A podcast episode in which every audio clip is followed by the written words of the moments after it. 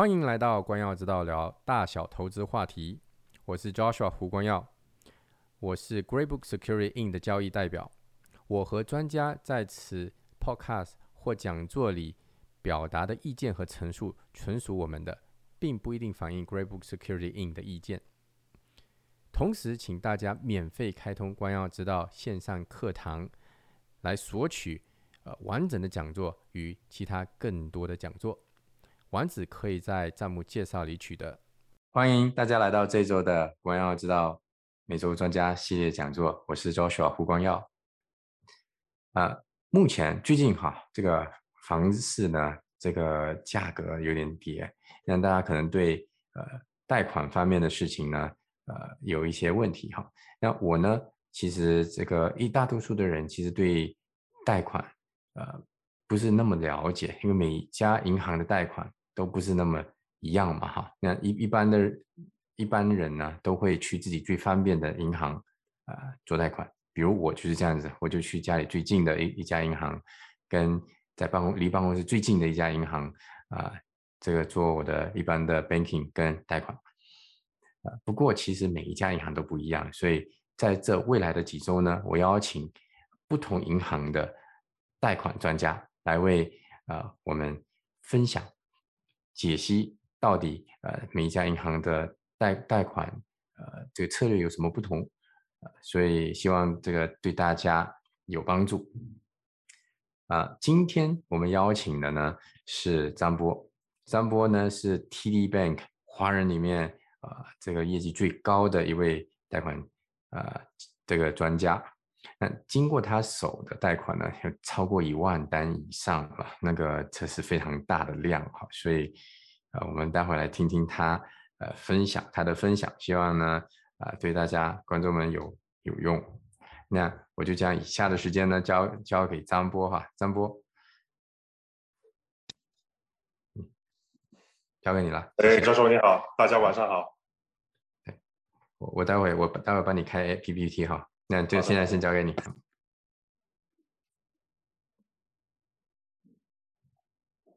好的啊，行，那请那拜托教授可以把这个 PPT 打开啊，我们先从首页开始。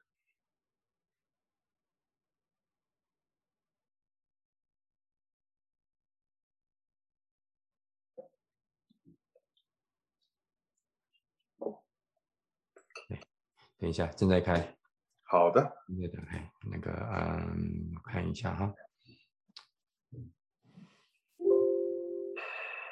好，好的，OK，我来。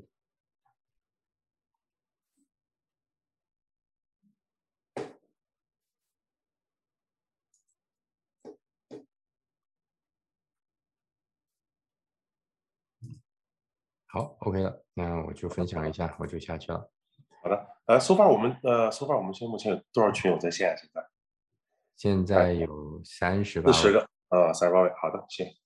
行，那我们就先开始啊。那当然大家的话，呃，大家如果有问题的话呢，我们这个之后呢，我和 Joshua 我们这边会单独开一个 section 啊，给大家回答目前大家关心的问题。呃，那么基本上的话呢，就是。呃，可能呃，我们在线的群友呢，有可能看过我的 video 啊，那我有很多的 YouTube video 关于呃，关于讲这个贷款方面的专业知识，那跟这个 Joshua 一样，我们呢就会不定期的给大家啊，就说制作一些比较有营养的这个呃专业知识，希望呢能在大家投资的路上呢帮大家指明一个比较好的方向。那么目前的话呢，就是呃，我们今天贷款的主题问题呢，就是因为最近呢，因为这个大家也清楚，由于这个央行加息呢导致的这个。呃，房市迅速冷却，那么引起了呃各行各业的很多人士的这个非常大的关注。那么我们贷款领域的话呢，也不一样啊，也是一样啊，也没有例外。就是我们这边的话呢，也有很大的这个呃一些改变。呃，那么就说从呃各方面来讲的话，尤其是个利息啊，利息因为加息的话呢，它直接导致一个大家的前端的成本、借贷成本的升高，所以说呢，大家有很多的担心啊，所以我们在这里呢，给大家呃。更新一下目前市场的问题啊。那么首先的话呢，就是说，呃，我们先拿今天的一个例子啊，我们先拿今天的一个例子做做呃举例子。那么今天我有一个客人啊，比较着急啊，他找到我的话呢，他讲，呃，张波，我现在就说我买个房子啊，一个月之内就要交接了，呃，但是我本来我的原计划呢是把我现在的房子给卖掉啊，那么把这个钱呢首付款套出来，然后呃来交接新的房子。那么目前的话呢，实际情况是，呃，房主呢在目前的市场情况下，房价一降再降，那么就是还是不能拿到一个比较自己比较心里比较满意的价位啊。所以说目前的话呢，因为大家很多投资人呢，包括这个呃房主呢，他们处于一个观望的状态。那么当然有很多的这个呃投资人呢，包括这个借贷人，他实际上他也是比较积极的在入市的啊，因为呃我一会儿给大家一讲的话，大家就明白这个道理了。那么我们呃先从这个第一个 page 开始啊，好的，赵少，拜托我们翻一个 page 啊。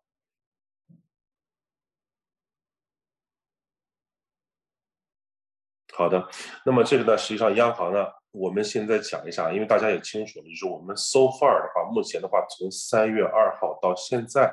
央行啊，Bank of Canada 已经加息两次了。第一次呢是加了呃二点五个二十五个基点，那么第二次呢是直接加了五十个基点。那么现在的话呢，就是我们这个 Prime rate 呀，我们银行的 Prime 已经达到三点二了啊，在很短的这两个月之内。所以说呢，这个呃加息本身的话呢，其实 so far 对贷款来讲的话呢，呃。对贷款额度申请来讲的话呢，没有一个太大的影响。但现在影响的主要是对很多卖家跟买家的心理啊。那么首先就说，呃，我这里大家更关心的问题呢，包括这个之后对这个利率的选择，到底是选择浮动利率呢，还是选择固定利率啊，都会有很多的这个问题和困惑。我们这里今天给大家解读一下啊。那么首先就说，我说加息这个这个现象啊，我们先要看一下它背后的原因是什么。为什么我们在短短的两个月之内，我们的银行的利息呢，从之前的二点几的这个利率啊，我们说是固定啊，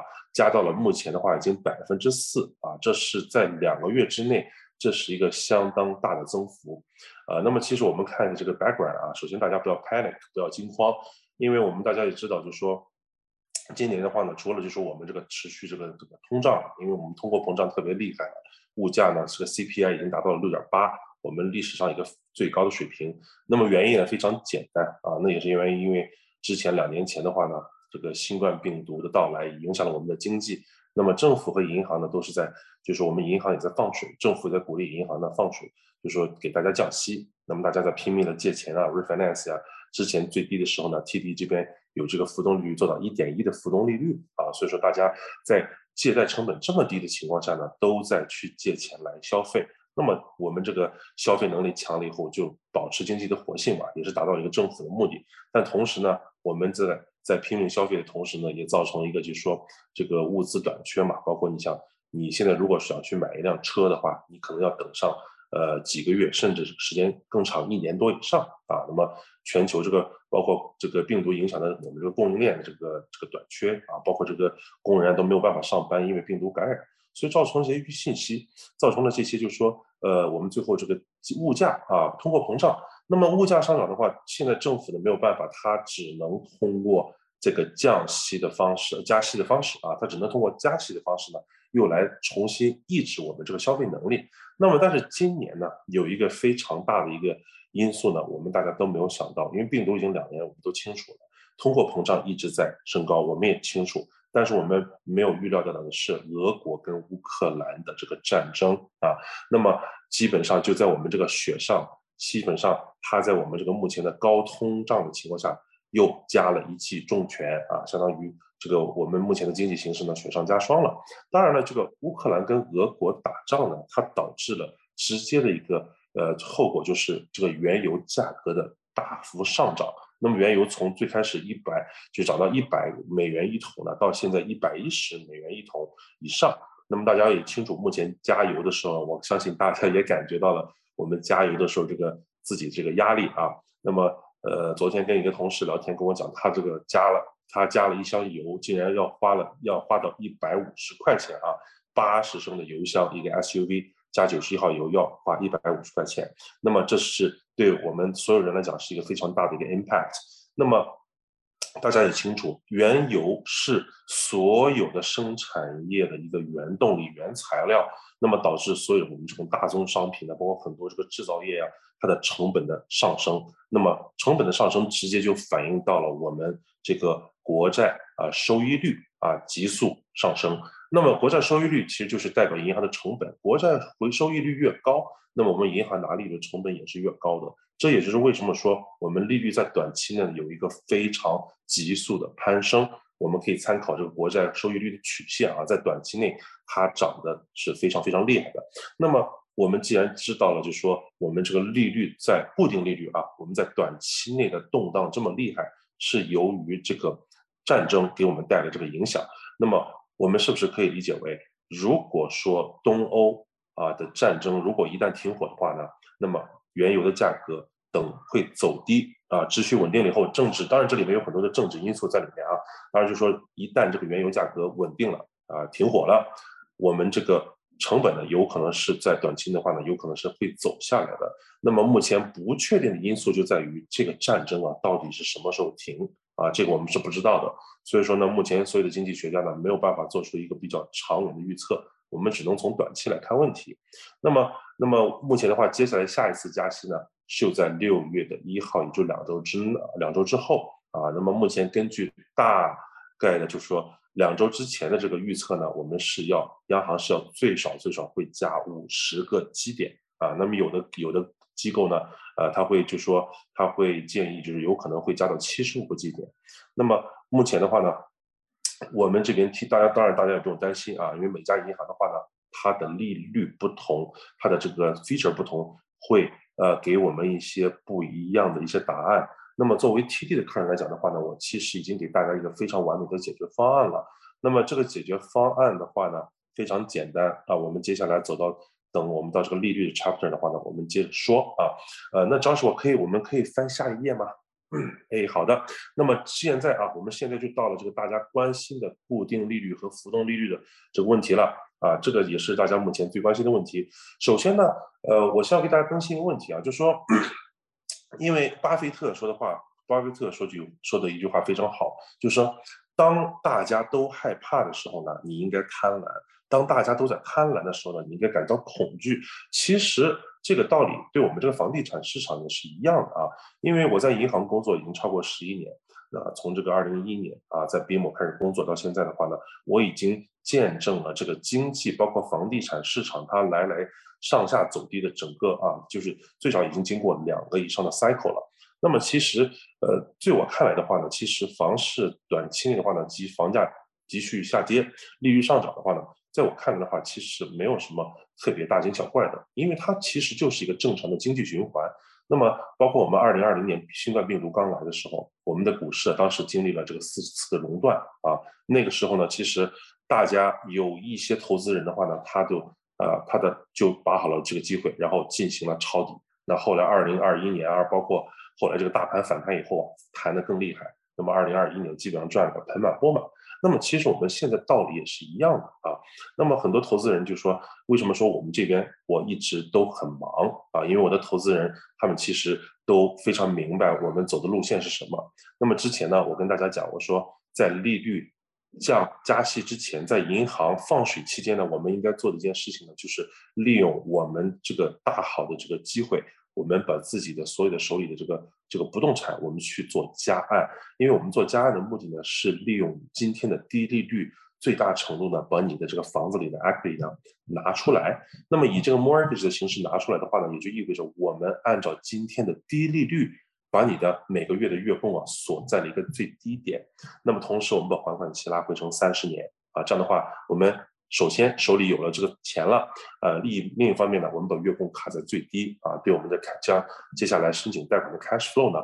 做了一个很好的准备。那么现在你看，我们这个钱准备好了，子弹准备好了，现在呢，其实就是一个非常好的时机去入市。那么大家讲，我说张波，我现在这个看这个利率这么高啊，那么包括虽然说这固定利率呃已经到快接近四了。那么哪怕我现在选浮动利率的话，那么在央行加息的情况下，我可能六月一号以后，我的浮动利率可能就要过这个三以上了。对我说，首先呢，你要看这个我们这个历史的利率趋势啊。那么我们如果跟去年一点一的浮动来利率来比的话，那么你百分之三的这个浮动利率，那肯定听上去肯定是很高。但是大家有没有想过一个问题？我们的前端的借贷成本虽然高了，但是我们需要借贷的这个钱的总额呢会少很多。原因也非常简单，因为目前呃随着加息呢，大家卖家呢心理上有了很大，就很多卖家他心理上已经扛不住了，他心理上已经有了很大的一个变化。要么呢，卖家就说，如果说我不是说非要卖这个房子，那我干脆我不卖了，对不对？我现在持有这个房子。那么有一些卖家来讲的话呢，他可能已经买了新的房子。或者他之前呢已经买了很多这个 builder 的楼花和房花，他必须呢要通过卖房把手里的现金套出来，然后才能交接新房。那么对于这些买家来讲的话呢，他们就属于一些叫我们叫 motivated seller 啊。那么他们的在这个目前这个市场位置上就比较进退两难啊，比较尴尬了。所以说，对这些卖家来讲的话，他们可能有可能就要损失，要做一些取舍。在这种情况下，那么也就意味着我们的房价。你现在买的同样一个房子和你在三月二号加息之前买的房子，你的这个同样一个价呃，就是同样一个户型啊，或者类似一个房型的这个房子呀，你可能价钱能差到十几万甚至二十几万啊。如果说你看的房子在二百万以上或者二百五十万的价位呢，它的价位有可能能差个三十万都是有的。那么也就意味着，其实你现在虽然说前端的借贷成本高了，但是我们不需要借那么多钱了。我们可以以一个低，以一个比三月二号加息前便宜十几万甚至二十几万的价钱去买到一个房子，那么我们大家可以算一算这笔账啊，那肯定是我们以现在这个更低的价钱买到一个同样的物业是更划算的。那么还有个问题在于，如果你买的房子呀，它是个投资物业，那么大家想一想，投资物业的话，你本身你有租金嘛，对不对？你租金的话，到了来年报税的时候，我们可以用来。作为 expense 去 write off 你这些租金收入的这个 expense 呢，其实最大的大这里面最大大头呢，就是我们的房贷利息了。当然你的地税啊，地税是固定的了，对不对？我们地税变不了。那么你的变量就是你的房贷利息。你的房贷利息高了，也就意味着你可以拿来去 write off 你的这个租金收入的 expense 就高了，对不对？你的 expense 高了，你剩的 net income 就少了。那么最后你交给 CRA 的费用啊，那相应的就少了。也就是说，我们的后端。这个成本呢，实际上是降低的。所以说，offer 的话呢，就很多我的投资人看清了这一点以后呢，他们还是就是比较心态呢，还是比较积极的啊。就说我当然我讲的是对于很多买家来讲，那么如果你想卖房的话呢，那 obviously 这个市场呢，我们是不太适合现在去卖的。那么至于我们的 solution 在在哪里呢？我们接下来再讲啊。我们先讲这个利率。那么首先。我们先看一看大家最关心的问题，在目前的市场情况下，我们是选固定利率还是浮动利率？那么大家给大家普及一个非常简单的东西啊，就是说目前所有银行在银行监管费啊，在银行监管会，也就是 OSFI 的监管下，他们要走我们叫这个 B 二零 B twenty 压力测试，也就是我们说的这个 stress test。stress test 说的内容呢非常简单，它也就是说。我们在计算大家借贷能力的时候啊，我们要用一个利率去计算你的这个负债比。那么央行给出的一个压力测试 （stress test rate） 呢是多少？是五点二五。那么如果说你最后拿到手的实际利率再加二，加完了二以后，如果你的这个实际利率加二以后是低于五点二五的话呢，那么我们就用五点二五去计算你的负债比。但反之，如果说你的这个利率啊，加上二以后是高于五点二五了，那么我们就要用实际高的利率来去做一个计算。那么大家也都清楚了，今天大部分银行，我们我们说的是 A bank 啊，包括 broker 也好，或者是 B 类银行，目前呢，它的固定利率，我们就说两年也好，三年也好，固定利率基本上都快接近四了。那么也就意味着，这个你如果今天选择固定利率的话，你加完了这百分之二的话，肯定。是高于五点二五的，那么也就意味着我们要用一个更高的利率去计算你的负债比，那么导致的一个直接结果是什么呢？你的实际能够借到的这个银行的贷款的额度啊就低了。那么我们 T 这边给出大家一个呃很好的一个 solution 是什么呢？我们这边都是在短期内的话呢，因为介于我们知道目前的这个固定利率在短期内急速攀升呢，它是由一个。比较 extreme 的因素影响呢，包主要是这个这个打仗啊，东欧、俄国跟乌克兰的战争引起的。那么我们也知道，在今天这个时，在今天的情况下，那个两国的这两个国家也是在积极的在做一些协商、停火的协商啊。那么我们不我们大家我们都不会认为，就是说你这个战争它会一直持续下去嘛，对不对？那么我们今天在这个我们今天这个世纪的话，我们大家都主张这个和平啊，所以说我们不主张大家在固定利率高点的话呢，去锁定这个固定利率。那么你一旦锁定之后的话呢，你再想改的话呢，会非常的麻烦。这改你要 break 固定利率的话，成本也很高啊。那么我们给出的答案呢，就是我们通通的。都建议大家选这个浮动利率，因为在目前的情况下的话呢，我们浮动利率还是在三以下，那么也就意味着我们选浮动利率加上二以后的话呢，它的这个是这个加二以后，它的利率呢还是会低于五点二五。那么也就是说，大家选浮动利率的话呢，还是不会影响你目前的贷款的申请的额度。但如果你选固定利率的话呢，一个因素是你能够拿到的银行贷款额度比这个选浮动利率要少。啊，可能要少很多，根据你选的利率的不同。那么还有一个因素是，你在高点上如果锁定一个比较长期的一个 long term 的固定利率的话呢，你接下来想 break term 的话，想提前卖房的话，你的这个罚金成本是相当高的啊。那么我们。呃，当然就说你不管到目前是自住物业还是投资物业了，我们这边的话呢，选浮动利率对大家来讲的话呢，都是比较呃明智、比较 flexible。那么我们这里啊，给大家介绍一下我们 TD 给大家这个一个完美的一个 solution 啊，我说的是非常，我为什么说完美呢？首先，我们 TD 银行啊是所有银行里面的浮动利率最灵活的，我们的浮动利率是所有银行里面最灵活的利率，因为首先我们可以允许我们的借贷人。随时在你 term 的这个期间呢，随时把你目前的浮动利率锁定成一个三年、四年、五年的固定啊。那么我为什么这么说呢？因为除了 TD 以外的话，大部分银行的话，如果说你想把你目前的浮动利率锁定成一个固定利率的话，那么你选择锁定的新的那个固定利率的 term 呀。一定要比你现在剩余的浮动利率的 term 要长。那我们给大家举个例子啊，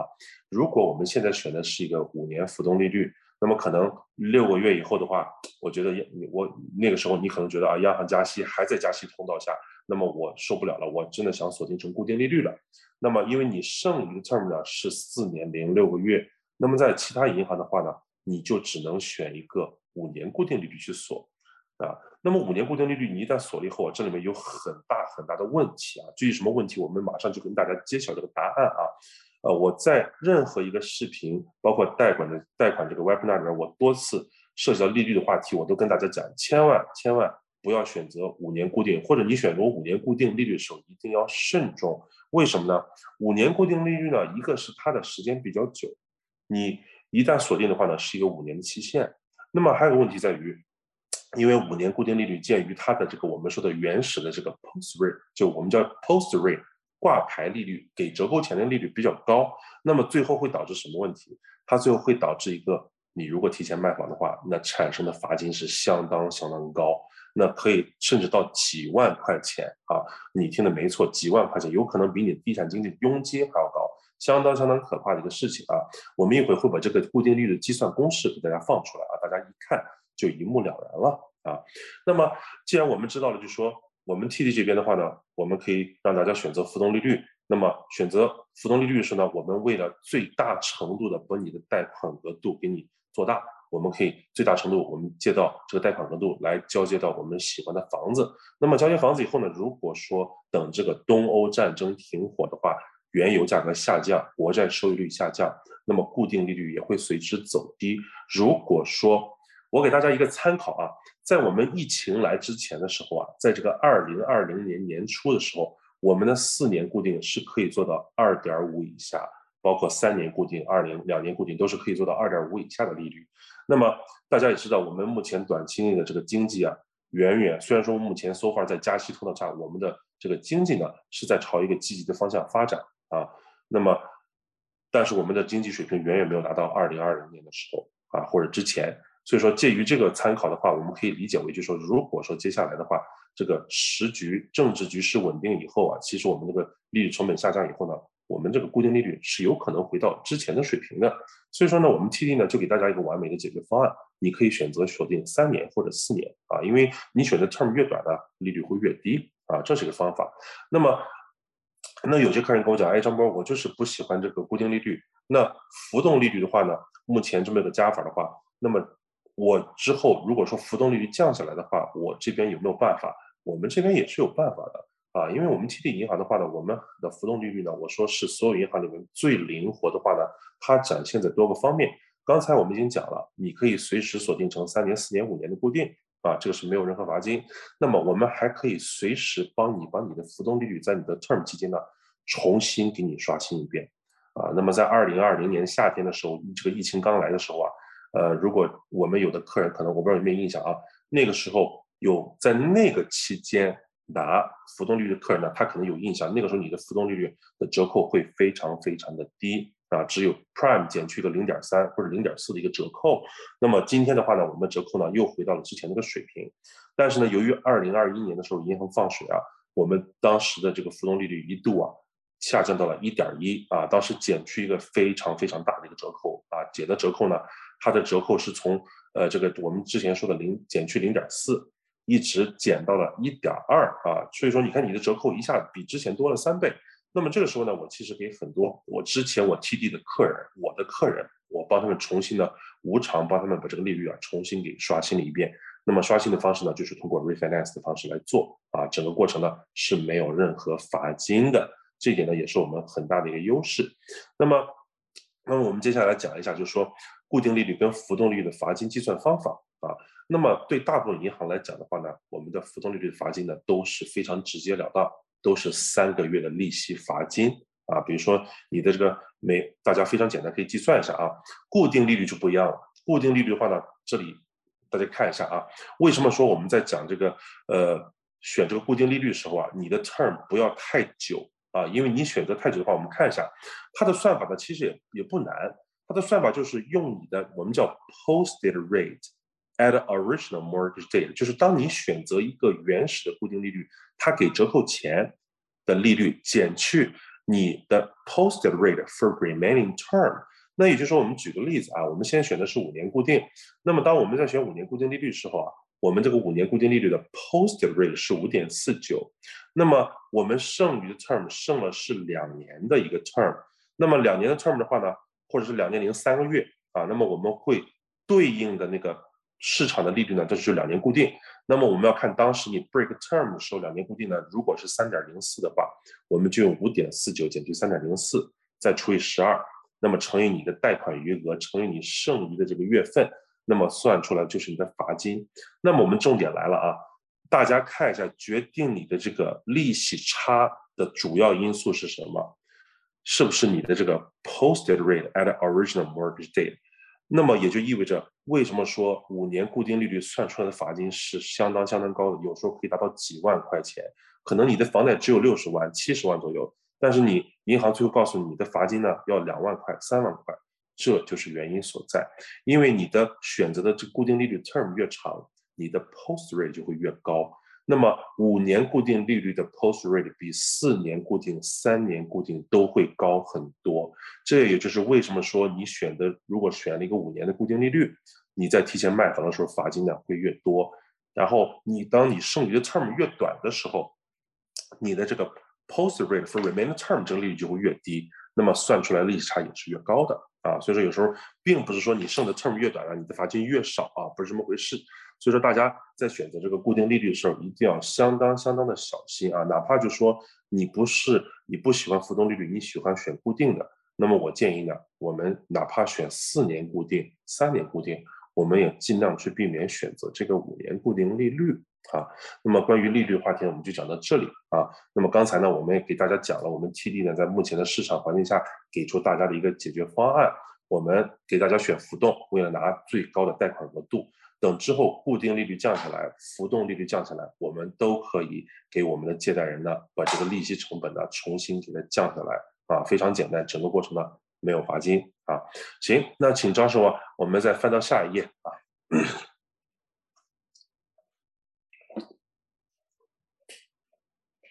那么我们现在就说，大家在这个投资房地产的时候啊，因为呃。我的客人呢，基本上的话呢，我非常我的大部分客人其实他们都是在投资路上刚刚开始的一些客人，或者呢手里呢投资物业不是特别多，然后呢他们找我找到我的话呢，其实就跟找到招手是一样的啊，因为找到招手的话，我们招手这边呃，会给大家一些很多好的这种金融理财产品的规划。那么其实从这个不动产的角度来讲的话呢，我们也是需要规划的。那么 TD 银行的话呢，包括在于我来讲的话呢，目前是我们国语华人的这个 top 经济啊。那么我其实基本上我也不需要打太多的广告啊，因为我基本上的话呢，主要是我给大家做的一件事情是什么呢？我讲的很清楚，我说我不做一锤子买卖，我给大家做的是一个规划，我帮你是做一个 plan。那么当我的客人找到我的时候呢？我会根据你的这个经济情况呢，我会给你做一个 plan。比如说，你应该怎么去 structure 你的这个借贷？你到底呢是应该借成 mortgage，还是应该借成 home equity line credit？那么借成 mortgage 的话呢，我们到底应该从自住房上借，还是从投资物业上借啊？这里面其实都是有很多讲究的，并不是说啊，我客人，因为作为客人来讲的话呢，其实客人本身的话，大部分客人他可能没有这些 knowledge，可能叫我们。去饭店吃饭的话呢，我们就说，呃，我们比如说我想吃这个吃这个，那么你的 waiter 就给你 take 你的 order。但是做贷款的话呢，不是这个样子的。那么就是很不幸的是，目前市场上很多贷款这个专业人呢，他其实都是在做一件事情，他就是一个 order taker。那么在客人自己没有足够 knowledge 的情况下的话呢，客人可能讲，我想要做这个，我想要做这个 home loan，我想要做 rental property，那么贷款经理就直接给客人做了。但是呢，一旦这一步没有做好的话，接下来会导致客人接下来的投资路线呢就直接给断掉了啊。那么，首先我们从大方向来讲的话，在今天的房贷这个利息一直在攀升的情况下的话呢，我们对借贷人来讲的话呢，他们一个直接的影响就是你的月供会比之前高很多。那么你的月供高的时候，你在买投资物业，也就意味着你自己每个月的 cash flow 呢，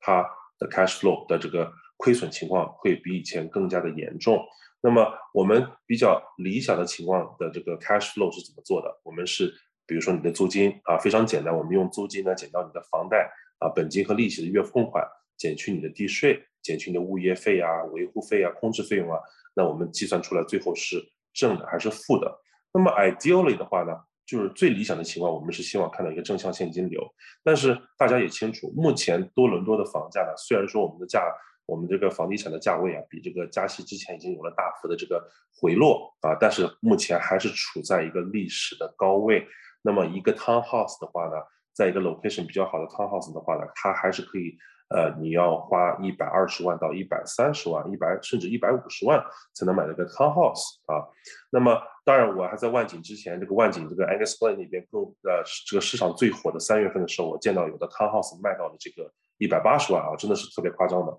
那么当然了，大家买这个价位的房子，很多人呢可能是用来做自住啊。那么哪怕就说你买了用作为做投资来讲的话呢，你的 cash flow 呢肯定也是负的。那么这就有一个问题了，就是说我们如何解决这个问题？因为你的 cash flow 如果亏损亏得太厉害的话呢，那么你的亏损其实对你来讲的话，它不仅仅是对你来讲是一个负担，那么对银行来讲的话呢？这也是一个很大的债务。那么你的债务在持续增多的情况下，你接下来再去跟银行借贷买投资物业的话，你接下来能够贷到款的额度啊，势必也会随之降低啊。所以说，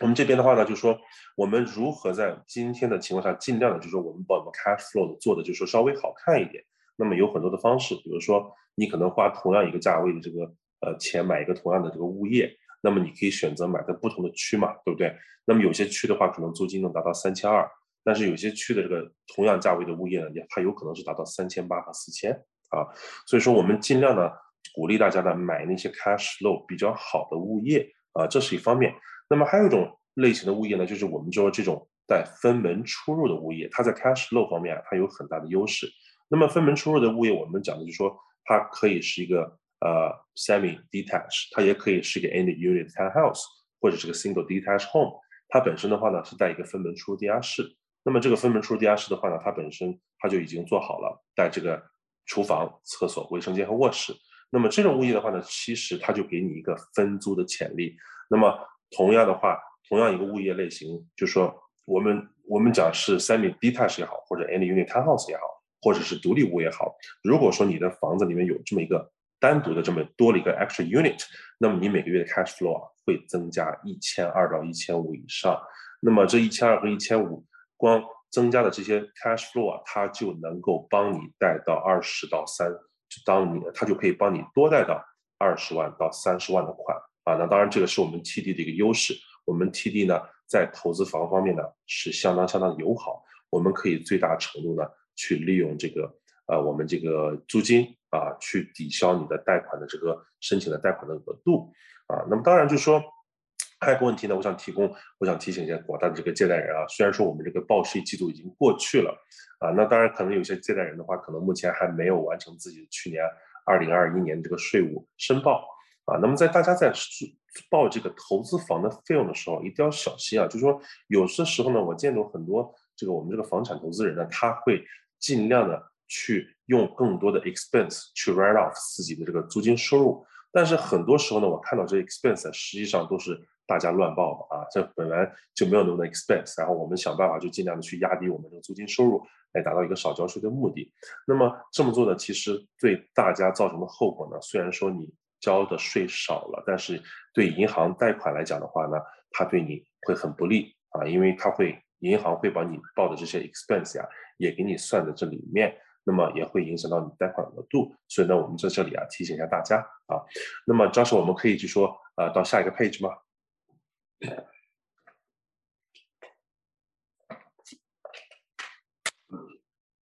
？OK，那么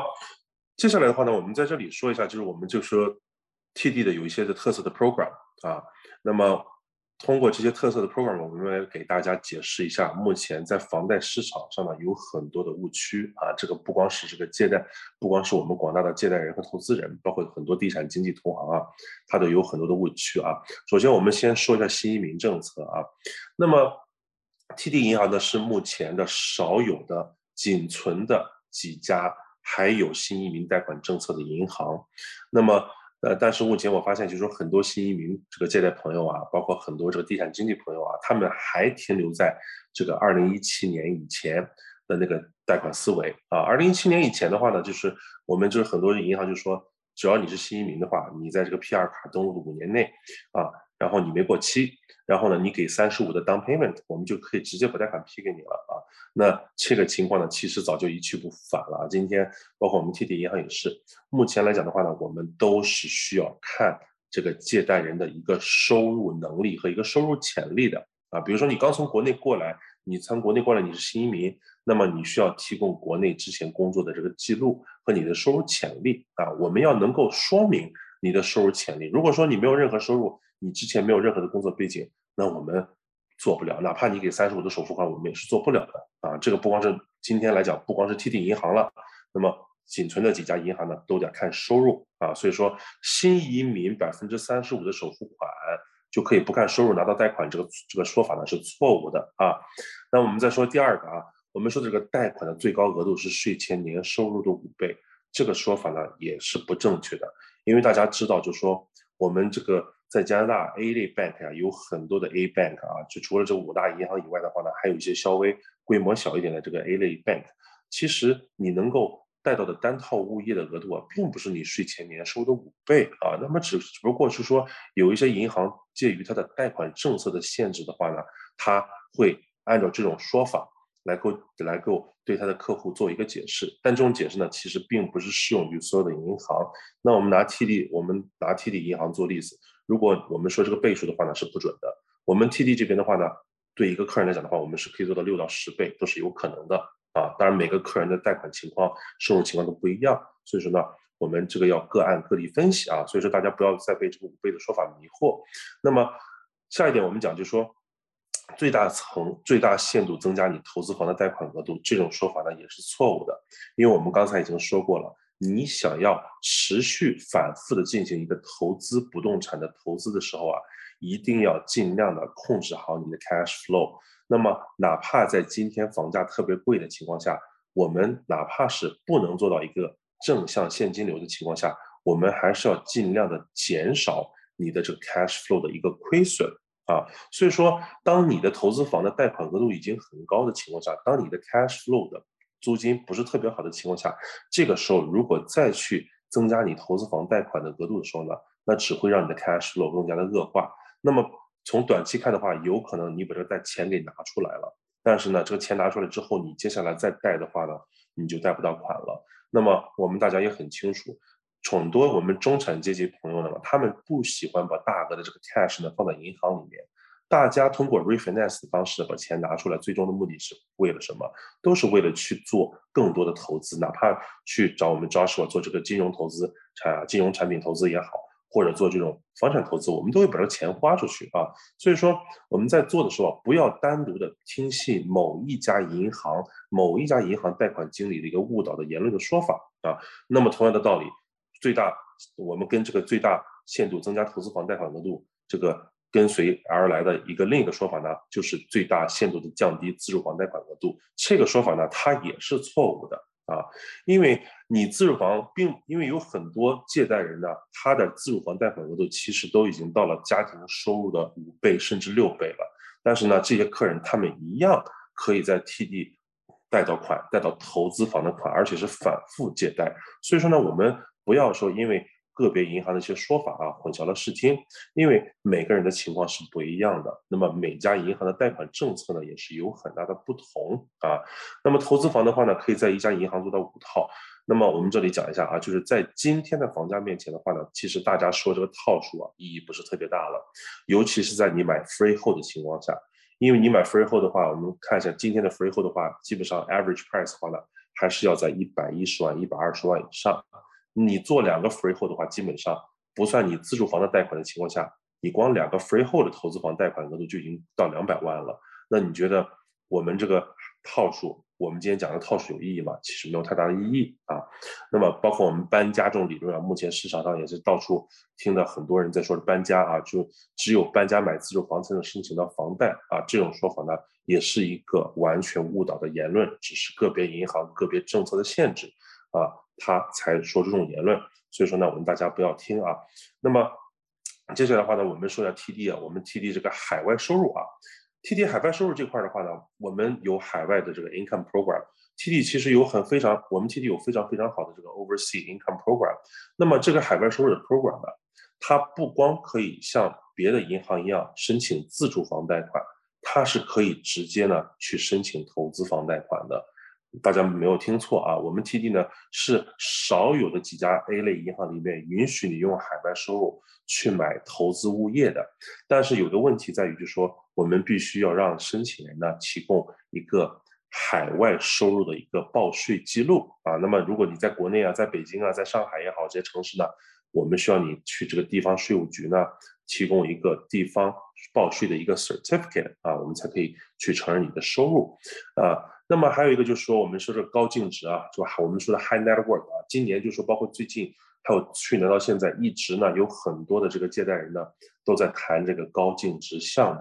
TD 的话呢，我们这边也有高净值项目啊。我们 TD 最近呢又把高净值的项目做了一个更新，比以前更加友好了，门槛更低了。我们以前高净值的这个要求呢是需要借贷人有五十万的这个呃净资产。那么我们现在呢，已经把这个五十万的这个标准呢，已经降到目前今天的二十五万了。所以说呢，门槛降低了，而且呢，今天的高净值项目呢，也是可以用来去买投资物业的啊。所以说这个项目的话，我们是更好贷了。但是呢，就说这里有个误区，还是要给大家讲一下啊。那么很多借贷人还是认为啊，我只要有二十五万的存款，我在银行里放三个月，我就可以用这个项目去申请贷款了啊。其实不是的。那么 TD 呢，我们是一家以收入为主的银行，因为大家我可以看到我们 TD 有很多的网点啊，就是在我们的这个客户覆盖率是相当的高的，那我们的客户占有率也非常高，也就注定了我们 TD 呢必须要是我们是一家以本地 Canadian 加拿大收入为主的贷款银行，那么我们这些 program 呢，只是作为一个收入 program 的一个补充。对不对？那么新移民的话呢，我们这个 program 呢是为了帮助我们的广大的新移民安家落户，并不是说拿来让这个新移民做一个投机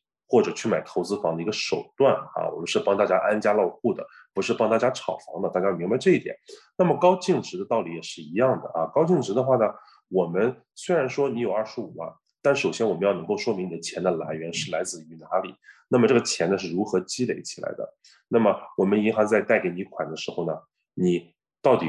你的收入是多少？你的潜在的收入，或者因为你有什么原因你没有报税收入，但是你有赚钱的能力，我们要如何能说明你的赚钱能力啊？我们必须要说明这些赚钱能力，我们最后呢才能给大家拿贷款啊。所以说这些特殊的 program 呢，并不是说给大家作为一个炒房或者买投资房的一个利器啊。当然，就是说只是在大家拿不出这个传统收入的情况下呢，我们给大家做了一个补充啊。好的，这时候我们可以到下一个 page 啊。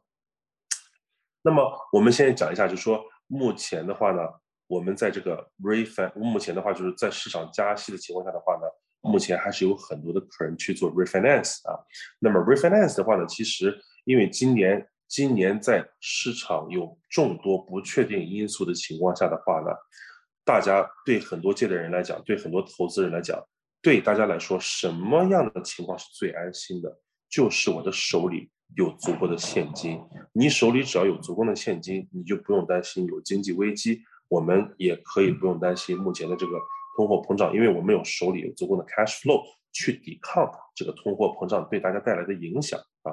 那么在我们目前房价的相对来说还是在高点的情况下的话呢，如果说我们可以利用目前这个机会，把我们房屋里的这个 equity 套现，那么我们就有一个很大的一个资产和资本。或者我们说，我们有子弹准备好，我们这个子弹准备好了以后，我们接下来去拿去做任何的这个金融类投资啊，包括不动产的投资啊，我们手里啊都会有很多的这个 leverage 啊。那么我们的这个通过 refinance 的时候呢，我们可以做成 mortgage，我们也可以给你做成 home equity line credit。那我们的 home line credit 来讲的话呢，也比很其他的银行呢更有竞争力。那么无论从利率方面，还是从产品的 feature 来讲的话，啊，我们都是有很大的优势的。那么大部分 A 类银行它的 home loan 的这个利率啊，它是 prime 加上一个零点五啊。那我们 TD 银行呢，我们的这个 HELOC 利率呢，可以做到 prime 加上零点二。如果说你的 HELOC 额度呢是在四十万以上，那么三十万以上的话呢，我们是可以做到 prime 加上零点三啊。所以说我们这个 HELOC，而且我们 HELOC 里面钱呢，可以随时。在借出来的时候呢，把它锁定成一个 mortgage 啊，你可以按照当时的这个市场的房贷利率，把 HELOC 里面的钱啊锁定成一个 mortgage。那这样的话呢，你的利率呢，借贷成本就会降低很多啊。那么 HELOC 这个东西呢，是一个非常大的话题。我们今天在这里呢，我们就稍微一带而过啊，这不是我们今天讨论的主题。大家如果有兴趣的话呢，可以单独私下里再联系我啊。好的，这时候我们下一个 page。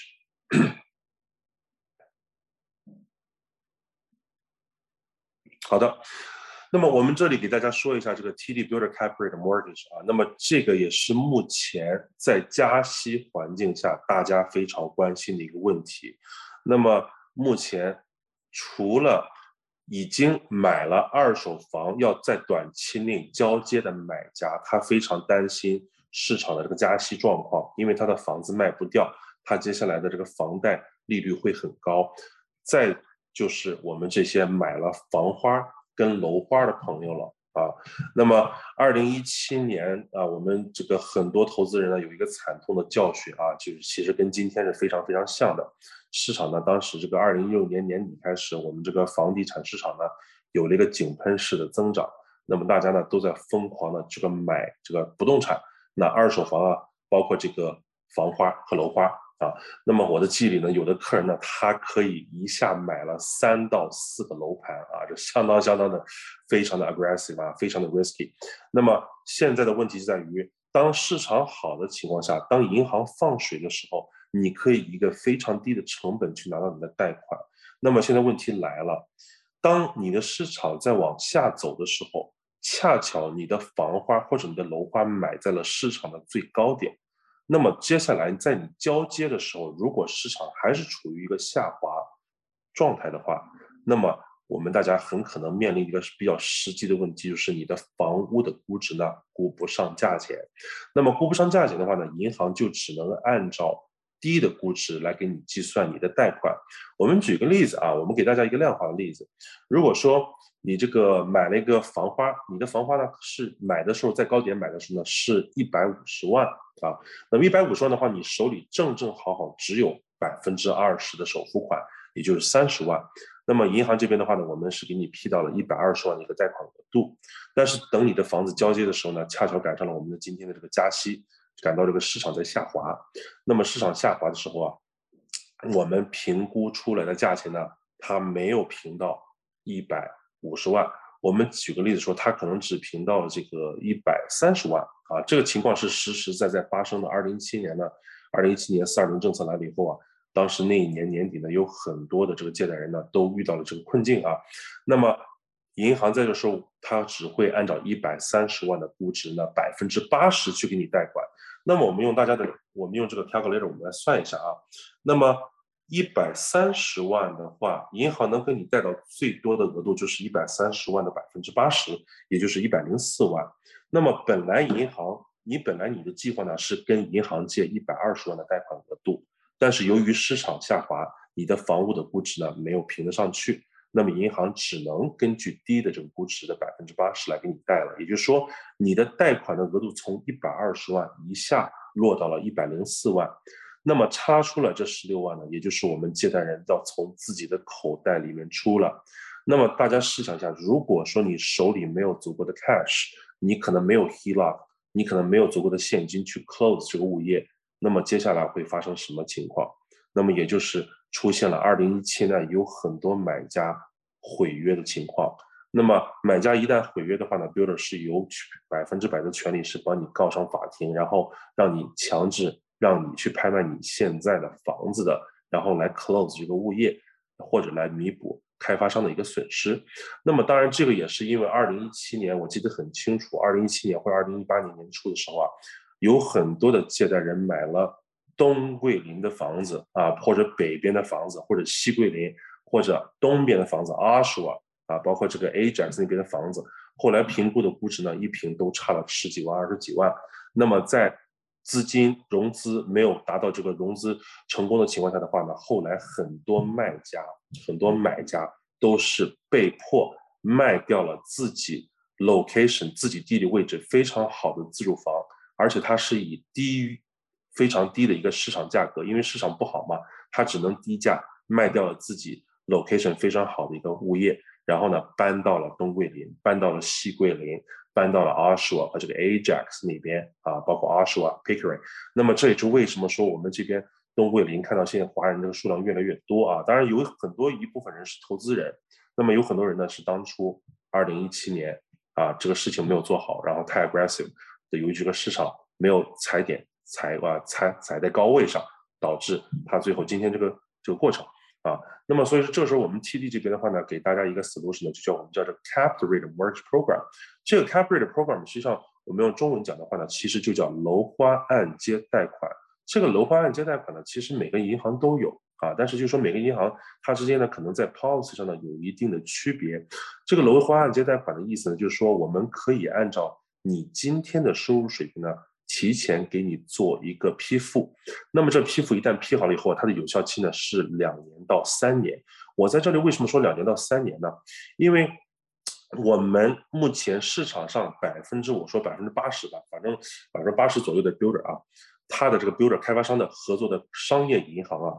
基本上就是 TD 跟 RBC 这两家。所以说呢，呃，TD 跟 RBC 在这个 builder 这边占了很大的一个比重。那么如果说你找的啊，我们举个例子啊，我们说这个 Minto，Minto 这个两年前，二零二零年有一个非常火的盘啊，叫这个 Bay，叫这个呃 Univille Village。那个时候，这个因为它发盘价钱非常便宜啊，所以说当时发盘数量也不多，当时有很多人去抢啊。那么这个 Bay，这个 Minto 的话呢，它其实总共是有四个 phase 啊，我目前的话呢，应该是已经放了两个 phase 了，应该是啊，第三个 phase 应该也放了啊，也放了。那么在这个这个盘来讲的话呢。因为它有两个合作商，一个呢是 Minto，一个是那 Metropia。Metropia 这边呢，它是跟 RBC 做这个 commercial banking，那么 Minto 这边的话是跟我们 TD 合作的 commercial banking。所以说 TD 跟 RBC 呢，同时为这两个 builder 呢做这个叫 onsite lender。那么我们在这种 builder 的 onsite lender 那里，我们都会安插几个这个 mortgage specialist，他们专门做这个 Minto 这个 project 的贷款申请。如果说呢，我们的这个借贷人去找这个这个 onsite lender 做的话呢，你的这个贷款的有效期呢，我们是可以给你达到一个三年，啊，那如果你找这个如果不找 onsite lender 做，比如说找我们这个普通的这种这个呃 mortgage specialist，那么你的这个 guarantee 的时间呢就是两年啊。那么当然这里面有个优势，就是一个叫我们叫 blanket appraisal 啊，blanket appraisal 这 approach 呢是什么意思呢？就是说它就说，因为这个盘本身是我们自己的内部的一个盘，所以说呢，我们之后在做这个贷款申请的时候呢，我们是可以把评估呢直接给你 waive 掉的。那么也就意味着我们会直接 honor 你的 purchase price，我们可以直接看图纸啊，都是可以看的。所以说这就给了广大一个这个买房花借贷人的一个解决思路和解决方案啊。那么当然了，就是从从现实时间来讲的话呢，就是说我们按照一个今天的一个 cap rate，你锁定以后啊，你这个 rate 有效期呢也是两年的或者到三年啊，但是利率的话呢会比目前的 market rate 会稍微高一些啊。但在交接前的话呢，如果说你的市场利率呢，比这个我们给你锁定的 cap rate 要低，那我们可以随时帮你改成这个当时的这个 market rate 也是没有问题的啊。当然这是 case by case 了啊，因为还有个问题在于目前因为呃很多贷款经理其实包括我也是一样的，我们其实不是特别喜欢做这种啊 cap rate program，因为时间太久了嘛。我们相当于我们提前两年或者提前一年半啊或者更早把这个工作给你做了，但是呢，最后这个房子交不交接呢？不一定啊，因为有可能很多买家可能在交接前的话呢，是把这个房子给转让了。那么行，这是我们下一个 page 啊。好的，那么我们还是下一个 page 吧，这个基本上没有什么说了，我们再再来最后一个 page 啊。行，那我们张师，我们从这个环节来开始，我们就开始这个 Q&A 吧。啊，有大家有什么问题的话，我们可以开始啊。对我觉得今天就是说，主要是呢借这个 section 呢，给大家讲一些就是说大家比较关心的目前的市场问题和解决方案啊。哎，好的，请免费开通关耀之道线上课堂来听以下 Q&A 的部分，谢谢。